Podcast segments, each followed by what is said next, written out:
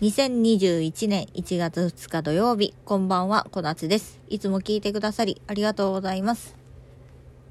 今日も仕事でした。ようやく明日休みなので、今日は美味しいお酒を飲みたいと思います。短めです。お疲れたんです、今日も。多かったね、人が。うん。いやー、疲れた。ちょっとね、新年明けていろいろやりたいなと思うことがたくさんありますので、あの、いつかまた正式に発表できる日を、えー皆様もね、楽しみに待っていただけたらなと思います。